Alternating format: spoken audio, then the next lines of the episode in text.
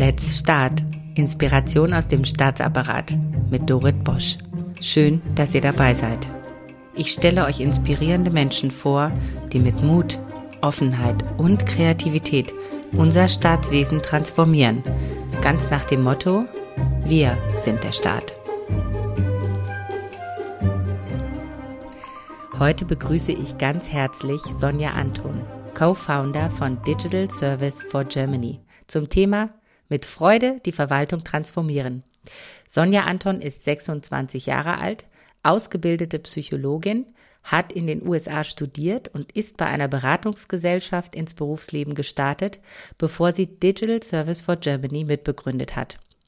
Dort bringt sie junge Tech-Experten mit Verwaltungsmitarbeitern zusammen, die gemeinsam mit agilen Methoden an Verwaltungsprojekten arbeiten.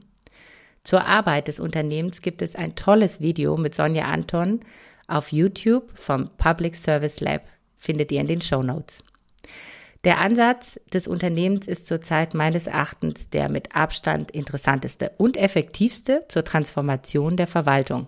Und was mich so fasziniert an Sonja Anton und den Experten, mit denen sie zusammenarbeitet, ist diese pure Freude, die sie ausstrahlen beim Kreieren, beim Miteinander, beim Brückenbauen und voneinander lernen. Es ist richtig ansteckend. Damit erreichen Sie meines Erachtens, was in der Verwaltung mit ganz herkömmlichen Methoden nie zu erreichen wäre. Warum das so ist, welche Rolle die Psyche dabei spielt, wie Sonja Anton als Frau, Psychologin und Vordenkerin eine so kraftvolle Methode gefunden hat und welche Hindernisse es zu überwinden gilt, das erfahren wir heute von ihr ganz persönlich. Herzlich willkommen, Sonja Anton. Vielen Dank für die Einladung. Sehr gerne. Ich habe äh, schon in unserem Vorgespräch erzählt, ich erinnere mich an eine Veranstaltung äh, im Auswärtigen Amt, das muss noch vor der Pandemie gewesen sein, 2019 eine Abschlussveranstaltung für das ähm, Projekt Tech for Germany, ähm, das Sie geleitet haben. Und es war mit tollen Präsentationen und die Projekten wurden dort, äh, Projekte wurden dort vorgestellt und es waren ein Haufen gut gelaunter sogenannter Fellows mit dabei. Und ähm, sie haben eine richtige Show geliefert. Also das war nicht eine Präsentation, das war so eine richtige Show, fand ich, und richtig gut aufgebaut.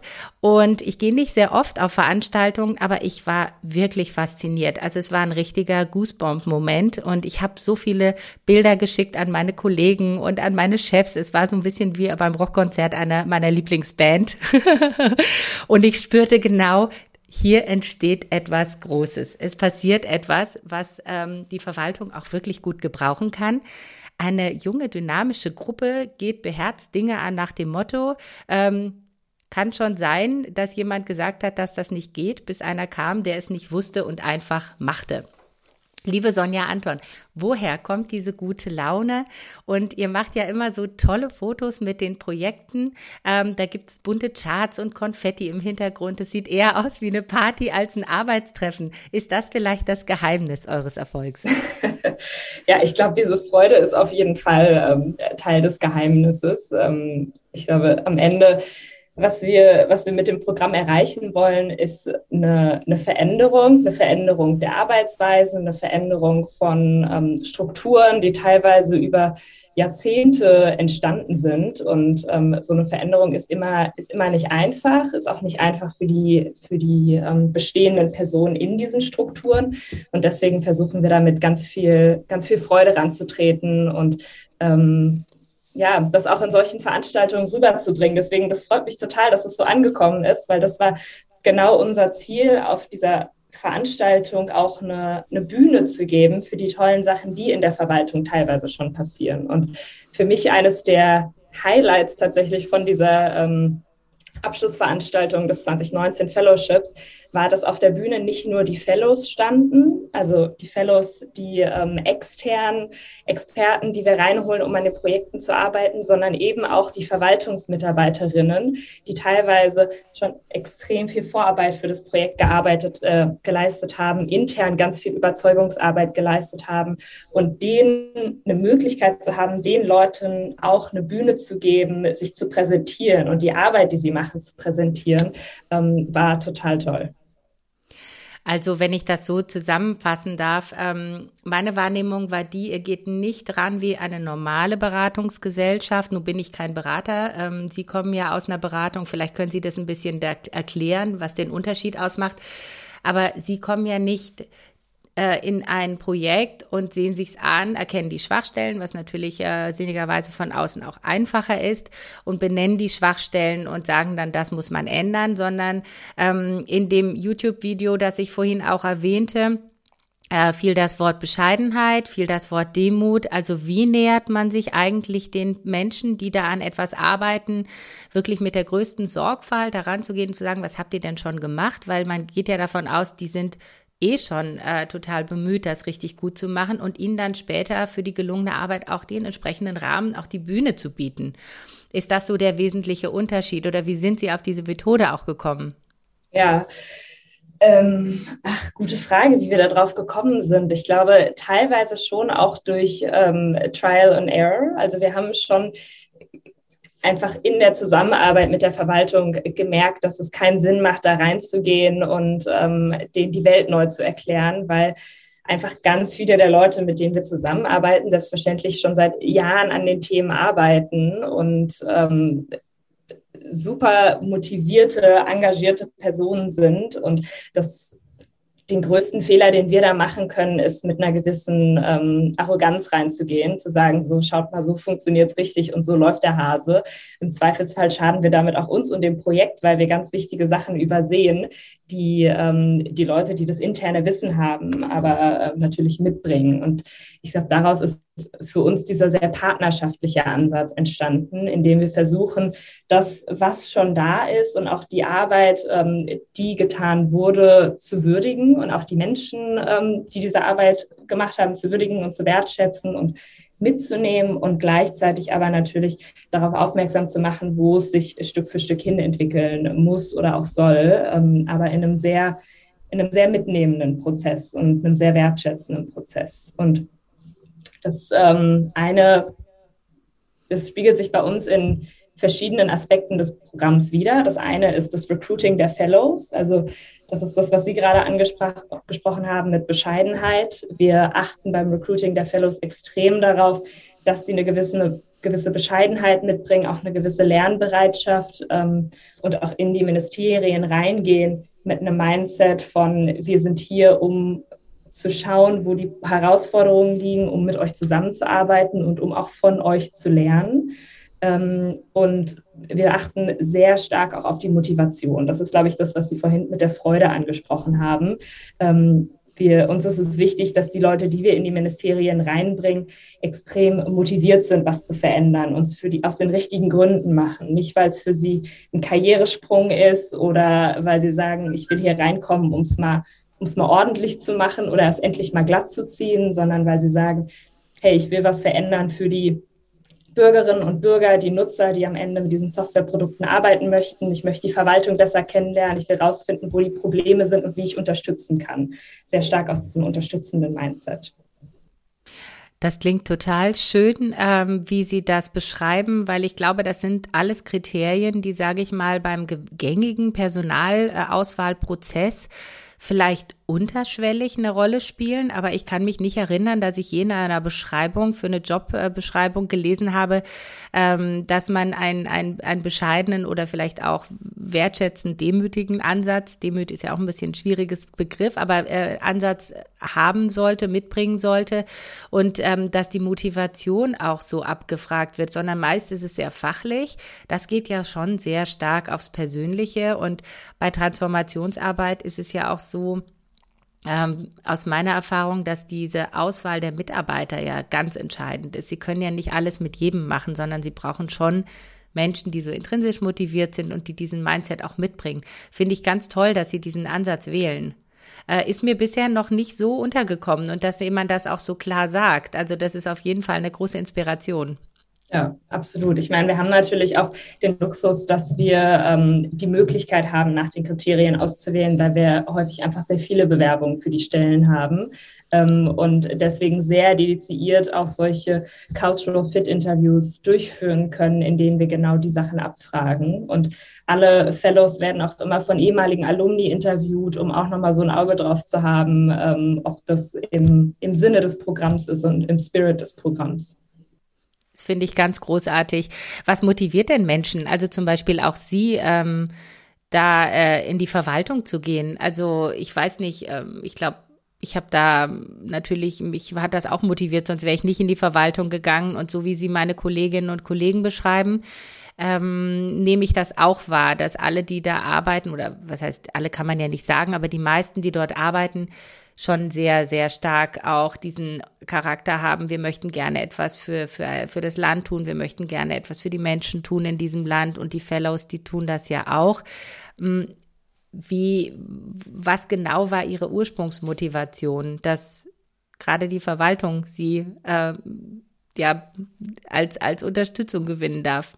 Ja, ähm, gute Frage. Ich war eigentlich immer ich hatte eigentlich mit der Verwaltung so gar nicht so viel am Hut. Ich ähm, hatte, wie gesagt, Psychologie studiert, habe in verschiedenen ähm, Berliner Startups gearbeitet und habe dann damals 2018 im allerersten Jahr selber am Tech for Germany Fellowship teilgenommen als Product Fellow, ähm, weil ich für mich eine Möglichkeit gesehen habe, an, an, was sehr Sinnvollem zu arbeiten. So viele der Startups, in denen ich vorher gearbeitet habe, waren immer sehr profitorientiert und man hat sich am Ende gefragt, wofür mache ich das Ganze eigentlich? Also wer, wer profitiert davon am Ende, außer die, ähm, die Aktionäre des Unternehmens? Und ähm, das hat mich immer nicht so richtig motiviert. Das heißt, ich habe für mich nach einer Möglichkeit gesucht, die meine, meine Fähigkeiten und Skills auch sehr sinnbringend einzusetzen. Und ich glaube, ohne das Tech for Germany Fellowship wäre ich so nie auf die Verwaltung, ähm, nie auf die Verwaltung gekommen, wäre gar nicht auf die Idee gekommen. Ich hatte das nie auf dem Schirm,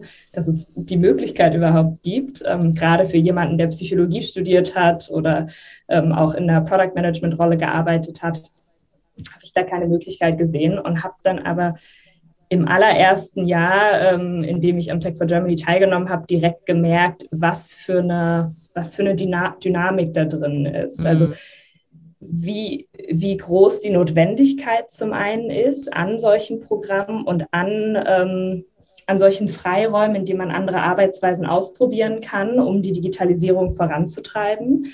Ähm, und gleichzeitig aber auch, wie viele Leute es in der Verwaltung gibt, die extrem motiviert sind, die das vorantreiben wollen, die sich teilweise wirklich auch nach Unterstützung ähm, sehnen. Und ähm, ja, das hat mich dann am Ende, hat mich dann am Ende einfach äh, so motiviert, dass ich ähm, während meiner Tätigkeit dann in der Beratung ähm, berufsbegleitend quasi ehrenamtlich ähm, weiter unterstützt habe, bis wir es dann letztendlich auskunden konnten und auch eine Förderung gewinnen konnten. Also äh, das, was Sie beschreiben, das empfinde ich genauso. Nun komme ich aus der Verwaltung und ich finde es schön, dass jemand das von außen auch so sieht. Und wenn Sie jetzt sagen, naja, die Verwaltung ist jetzt gar nicht mein Hauptaugenmerk gewesen, aber ich habe gesehen, da gibt es eben den Bedarf.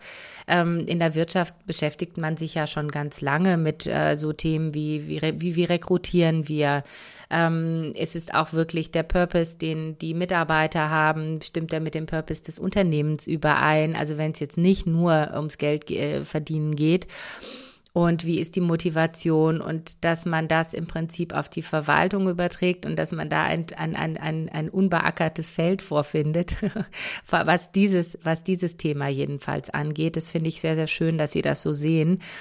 Ich möchte jetzt auf den anderen Aspekt zukommen. Also wie äh, läuft so eine Transformation ab? Wir haben ja über Freude gesprochen. Ähm, das ist das, was nach außen hin dringt. Also sie lassen sich die Freude auch nicht nehmen. Das ist sicherlich auch nicht immer einfach, ja.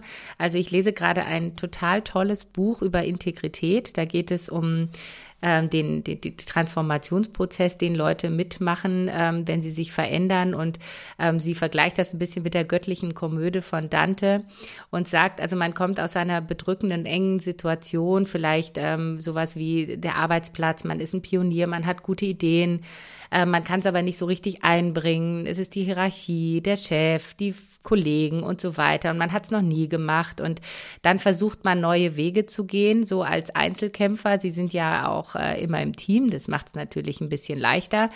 Ähm, es ist ja nicht so, dass die Menschen drumherum das gut finden, äh, was man dann verändern möchte, weil manchmal verstehen sie es auch nicht oder es macht eben Ängste und so weiter. Und dann geht man weiter und dann kommt man tatsächlich irgendwann in den Zustand, wo man merkt, es ist aber sinnvoll, was ich hier tue und die anderen verstehen mich auch und es ist, äh, beschreibt Martha Beck als Paradies und ähm, dieser psychologische Transformationsprozess, ich weiß nicht, äh, ist das den Leuten denn immer klar, wenn sie da reingehen, ähm, dass eben auch diese, sag ich mal, diese Phase, wo es wirklich auch ein bisschen ruckelt, dazukommt und was geben sie den Menschen an die Hand? Also jetzt nicht nur den Fellows oder den Experten, sondern eben auch den Menschen, die nach ihrer Arbeit mit ihnen auch so ein Stück weit natürlich auch irgendwie anders sind und dann wieder zurück müssen in ihre Strukturen. Wie gehen Sie damit um?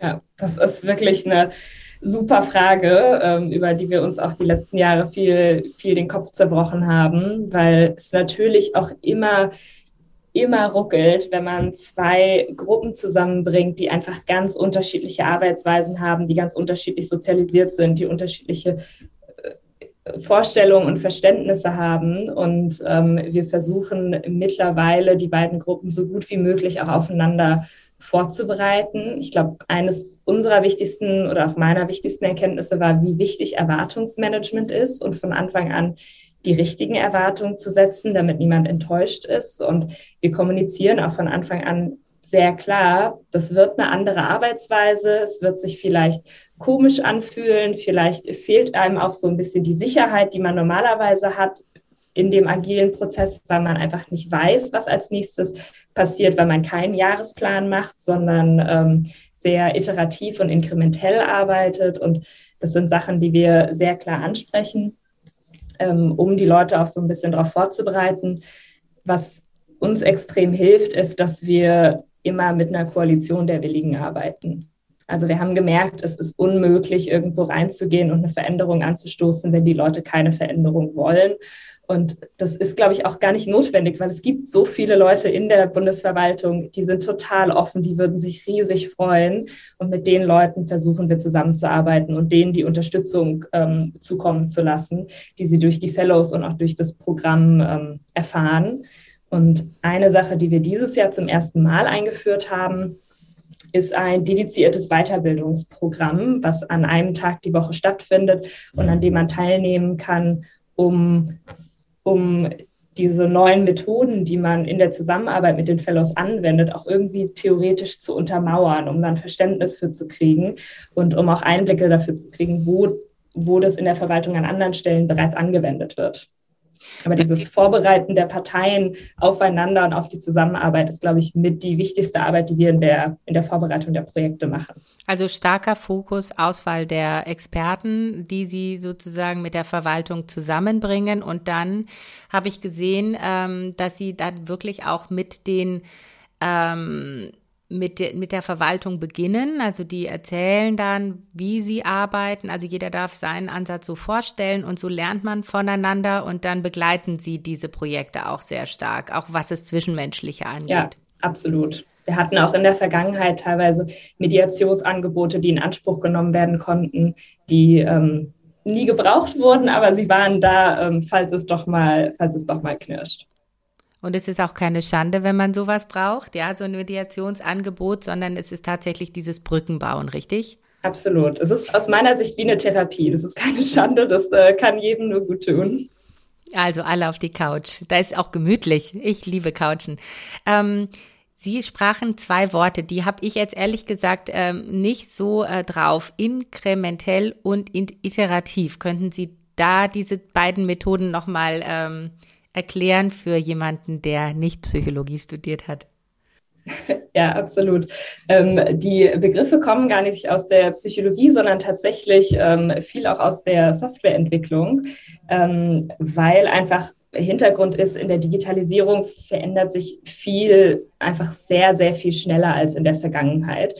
Und deswegen ist es schwierig, heutzutage noch Pläne zu machen, die über mehrere Jahre gehen, weil man einfach nicht weiß, was sich bis dahin verändert hat. Man kann einen Plan machen für ähm, eine Desktop-App und in der Zwischenzeit werden Smartphones auf den Markt gebracht und die, die Desktop-Applikation ist so nicht mehr anwendbar.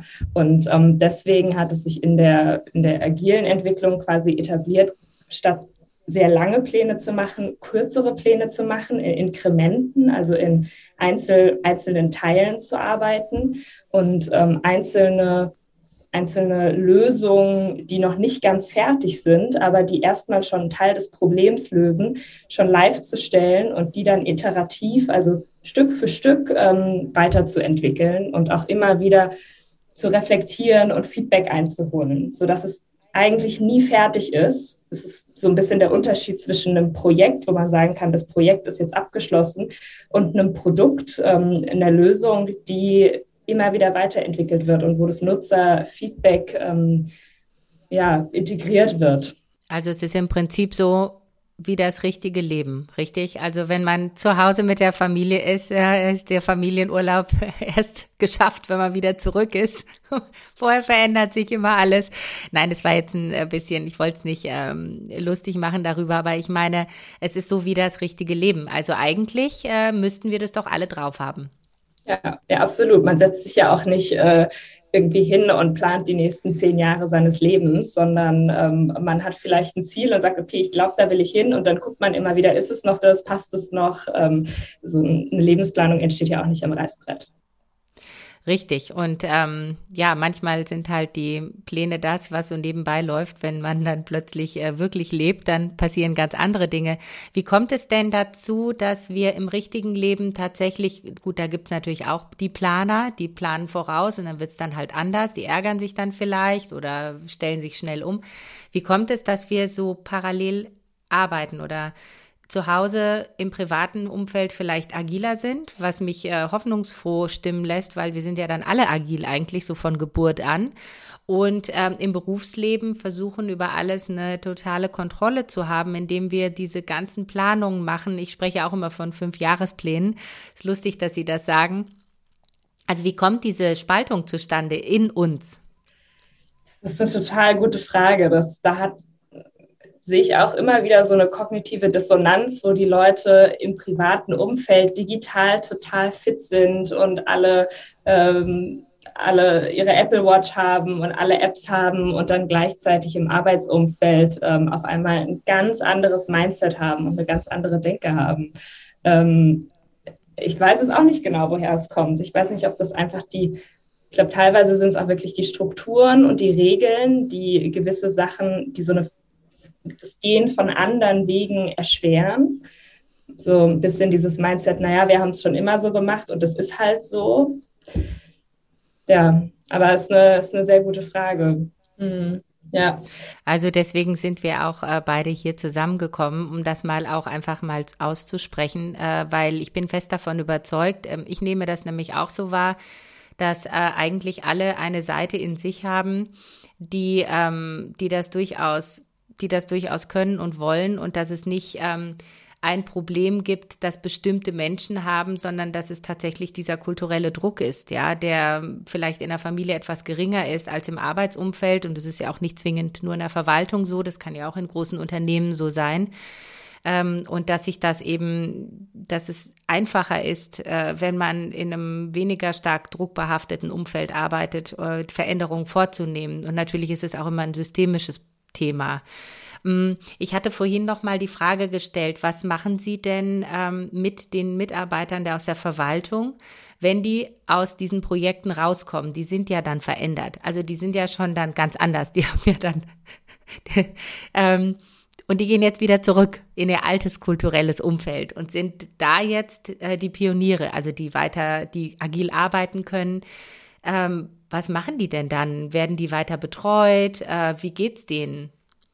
Ähm, wir haben dieses Jahr zum ersten Mal, ähm, jetzt gerade vor ein paar Monaten tatsächlich eine, eine, Community gestartet, in der sich die Leute aus der Verwaltung, die am Programm teilgenommen haben, auch im Nachgang noch austauschen können. Weil wir gemerkt haben, das ist tatsächlich eine riesen Herausforderung, über die zwölf Wochen des Programms, über einen gewissen Zeitraum eine ganz andere Arbeitsweise kennenzulernen, ähm, auch schätzen zu lernen und die Mehrwerte dessen zu sehen und dann in den alten, in Anführungszeichen, Kontext zurückzukehren, in der, dem die Anwendung dieser Arbeitsweisen aus verschiedenen Gründen nicht einfach ist, weil es viele systemische Hürden gibt, weil man auf einmal nicht mit ganz vielen Leuten zusammenarbeitet, die das alles schon mal gesehen haben und genauso machen, sondern man muss Leute davon überzeugen und das ähm, erfordert, glaube ich, ein Netzwerk und auch Unterstützung.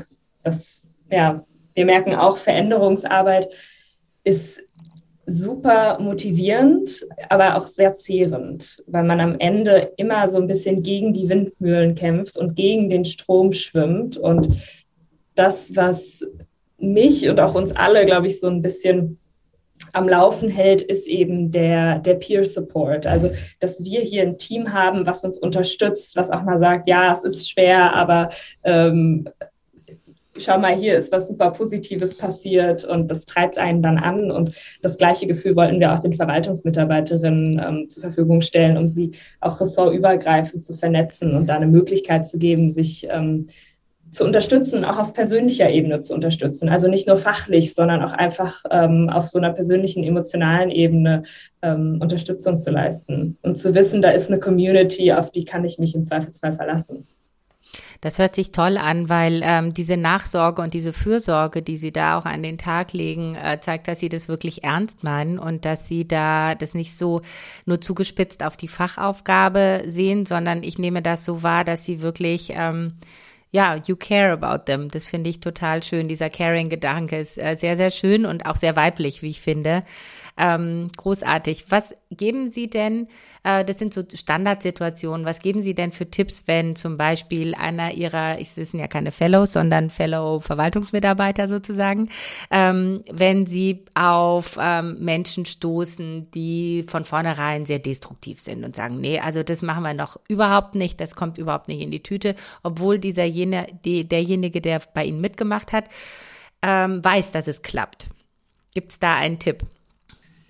Ähm, meistens versuchen wir zu verstehen, wo die Leute herkommen. Also wieso glauben sie, dass es überhaupt nicht klappt? Die meisten Leute sind ja nicht destruktiv um des Destruktivseins willen, ähm, sondern weil sie irgendeinen Grund haben oder glauben, einen Grund zu haben. Und da versuchen wir zu verstehen, wo, wo sehen sie die einzelnen Probleme und sind das Probleme, die wir entweder entkräften können oder wo wir auch einen Kompromiss eingehen können und einen anderen Weg zu finden.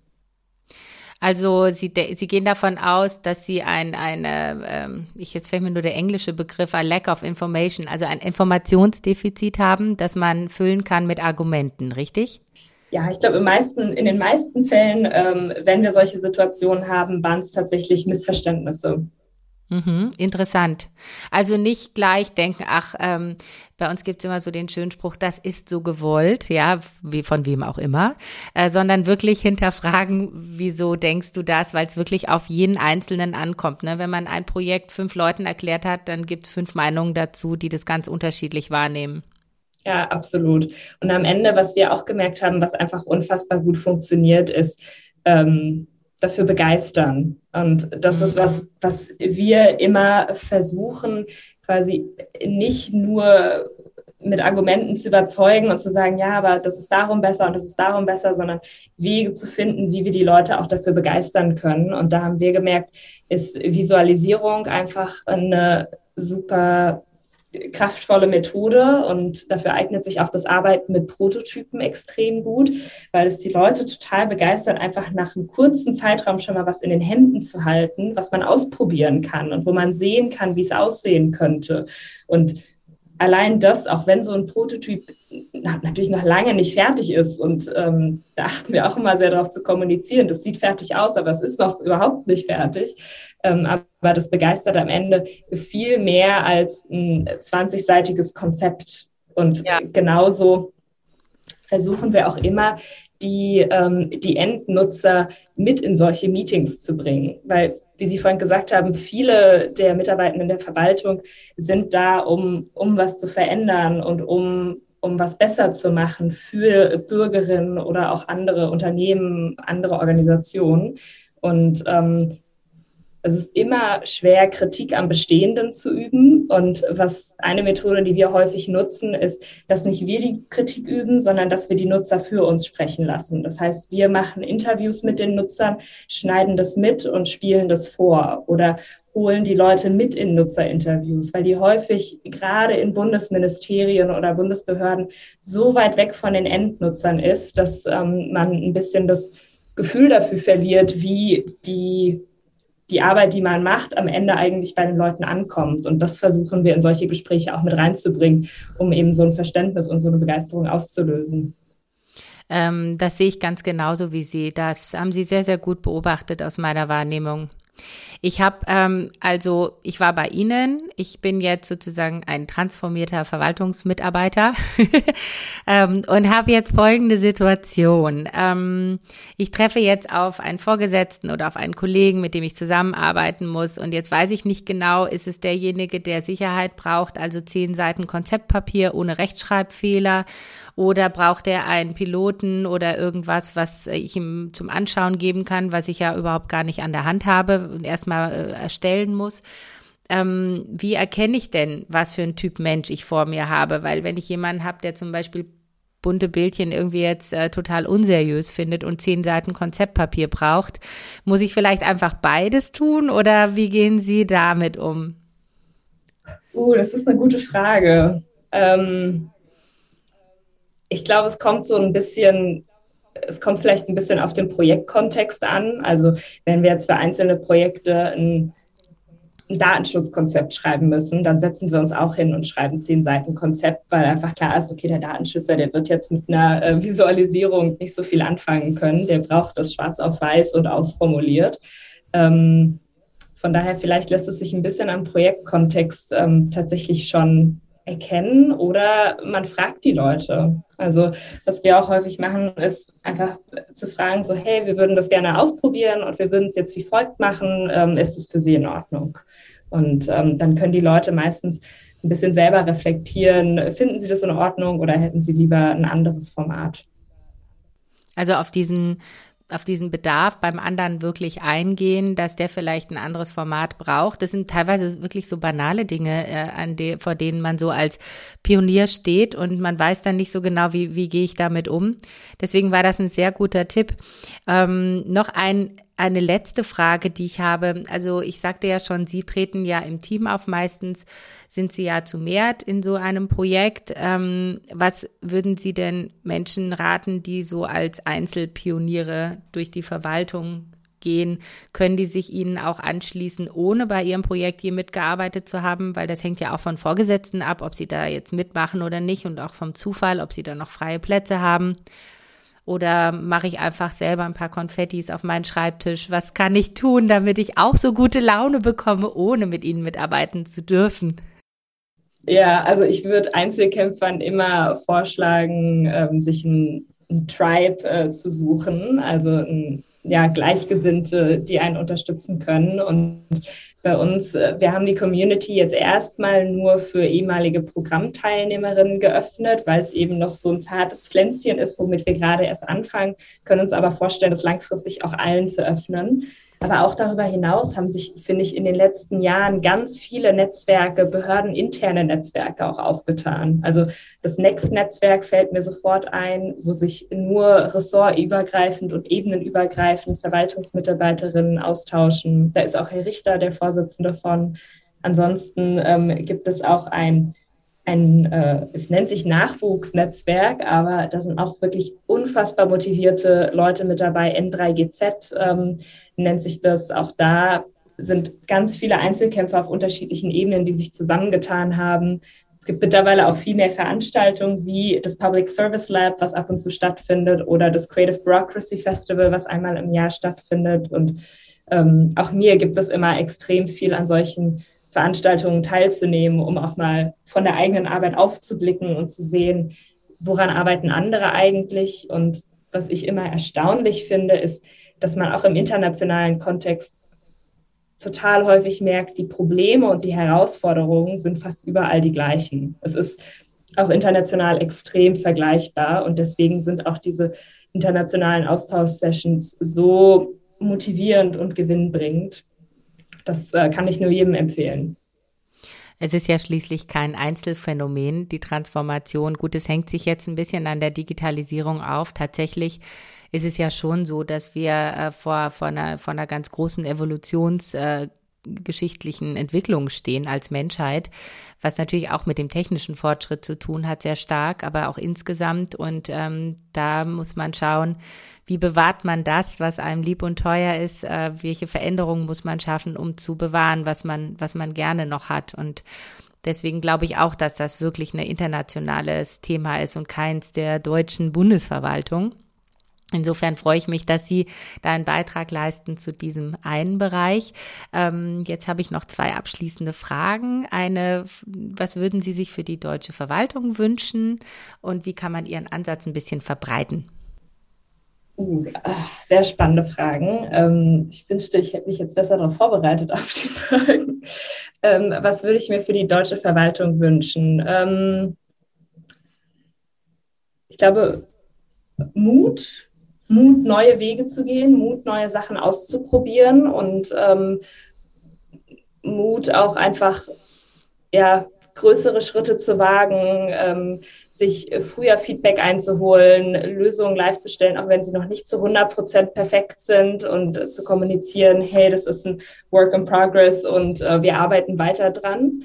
Ähm, das wäre, glaube ich, mein, mein Wunsch für die deutsche Verwaltung und wie kann man unseren Ansatz verbreitern. Ich glaube, jeder, der in der Verwaltung arbeitet, kann, kann diesen Ansatz ähm, in seinem eigenen Umfeld anwenden. Einfach kleine Sachen anders zu machen. Es muss auch gar nicht immer äh, gleich ganz neue Projekte sein oder riesige Änderungen. Wir haben jetzt in der Pandemie gemerkt, allein schon sowas wie ein Workshop online zu machen, ist für viele ein ganz neues Erlebnis und zeigt auch, wow, was für Möglichkeiten das bietet. Ähm, also auch solche kleinen Sachen, ein Meeting mal anders zu organisieren. Wir haben teilweise von Behörden gehört, da werden die ähm, Tagespunkte immer aus dem Hut gezogen. Das heißt, man hat sie nicht in der typischen Reihenfolge schon vorher, sondern man lässt sich so ein bisschen überraschen, was ist der nächste Tagespunkt. Also so ganz viele kleine Ideen, die man auch im Alltag implementieren kann, ohne direkt alles umzuschmeißen und die vielleicht so ein kleines bisschen Begeisterung auslösen können.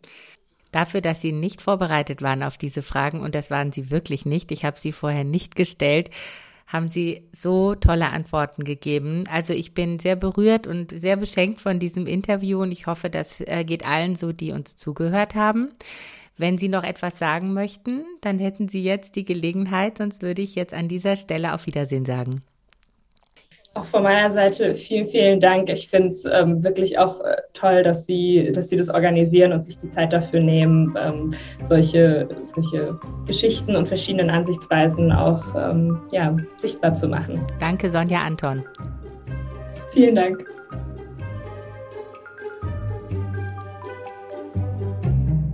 Und das war es bei Let's Start, Inspiration aus dem Staatsapparat mit Dorit Bosch. Schreibt mir gerne und abonniert diesen Kanal, damit ihr keine Folge verpasst. Let's start. Viel Spaß bei der Umsetzung.